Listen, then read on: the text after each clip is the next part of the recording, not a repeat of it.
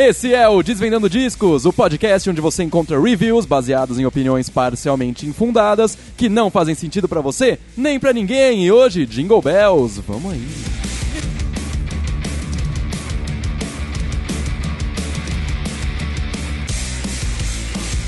Pois é, Sandy e Júnior estão de volta e é por isso que eu tô um pouquinho sem voz, de tanto protestar contra. Brincadeira, viu, fãs de Sandy Júnior? Favor, não cortem minha cabeça e aproveitem o resto. Essa dupla tinha umas letras bem light, não é? Maria Chiquinha, por exemplo. Então eu vou te cortar a cabeça, Maria Chiquinha. Aí a Maria Chiquinha fala: Ok, e o que você vai fazer com o resto? O resto? Pode deixar que eu aproveito. Genaro, por favor, assim você me deixa sem graça. Mas eu não tô aqui para falar sobre tragédia. Meu nome não é Joseph Luiz da Atena. Tô aqui para falar sobre álbum novo, álbum de 2018. 2019 acabou de começar, então ainda tá valendo. Vamos lá. Jingle Bells. Todo mundo vai mudar. Nem todo mundo, né? Aquele cara do comercial do Bombril tá igual desde sempre. Até quando ele tinha cabelo, ele já era careca. Jingle Bells, banda do Rio Grande do Sul, um power trio, só tem lá o baterista, que é quem canta, tem um baixista e um guitarrista. Recentemente recrutaram mais um membro aí pro bolo, mas começou com um power trio, então vamos manter esse título aí que é da hora. Power trio costuma ser coisa boa. Cream, Rush, Jimi Hendrix Experience, uh, The Police, Paralamas do Sucesso, aí ó, só menino bom. Em 2015, o Jingle Bells lançou seu primeiro álbum de estúdio, Maravilhas do Mundo Moderno, e eu tenho que dizer, esse álbum é muito bom. Eu vou ressaltar principalmente a produção que ficou excepcional. Eu gostei de praticamente todas as escolhas que a banda fez, desde os timbres de guitarra até os sons mais específicos que eles colocaram nas músicas. Os instrumentos estão muito bem tocados, em especial o baixo, que está muito presente em todas as músicas, com umas linhas bem legais. E é o tipo de banda que eu recomendaria só pelo baixo.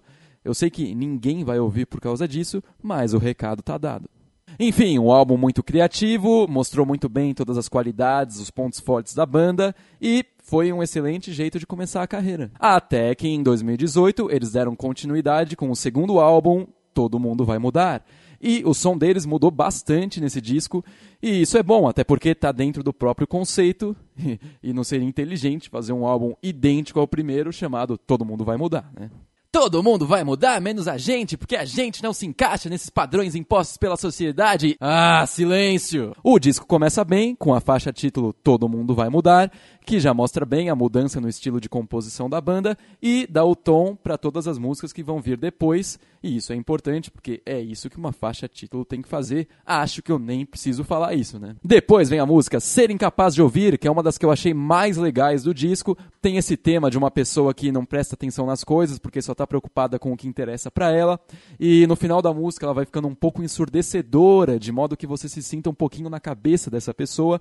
E eu achei isso bem bacana. A próxima faixa é Meias Palavras, que me passou a sensação que aquele filme Benjamin Button me passou, sabe? A sensação de que eu tô morrendo bem devagar. Essa música, assim como algumas outras, me lembrou também o Cinco a Seco. A qualquer momento nessa música eu estava esperando entrar aqueles assobios de Tempo de Se Amar. Na sequência vem a faixa Tudo Trocado, que eu gostei bastante porque ela tem uma letra que fala sobre como a vida às vezes funciona de uma forma peculiar. E a letra dela é bem curta, é bem sucinta, e eu sempre aprecio quando uma letra curta consegue passar uma mensagem bem clara com sucesso. Faixa número 8, Aos Domingos, a música que eu mais gostei nesse disco, de longe. Ela cria uma atmosfera tão boa que te insere na frustração e na angústia do eu lírico que é muito difícil não gostar. É um daqueles casos que o som já fez isso tão bem que nem precisava da letra. A letra é um mero detalhe só para te deixar bem claro o que está acontecendo. Resumindo então, olha, pessoalmente eu gostei mais do primeiro álbum do Jingle Bells, eu achei as melodias mais originais, mas esse álbum foi um passo interessante na carreira deles. Eles se propuseram a fazer mudanças e fizeram muito bem.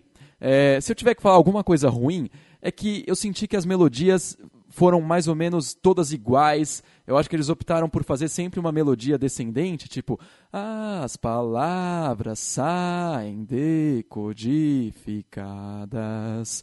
Que não é necessariamente um problema, deu outro astral para esse disco, ao contrário do primeiro, que é um pouco alto astral demais. Que lembra aquele tipo de pessoa que é super animada pela manhã, que vem falar com você, mas na sua cabeça você só quer que ela vá pra puta que pariu. E esse foi mais um Desvendando Discos, uma produção do Música Boa Brasil. Você pode seguir o MBB nas principais redes sociais: Twitter, Instagram, Facebook, a sua escolha. Também siga o Desvendando Discos nas principais plataformas de podcast. Fique atento aos novos episódios e falou!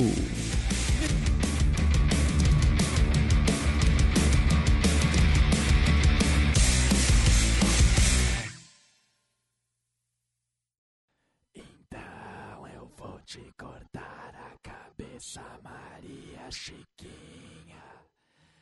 Então eu vou te cortar a cabeça. Eu, hein?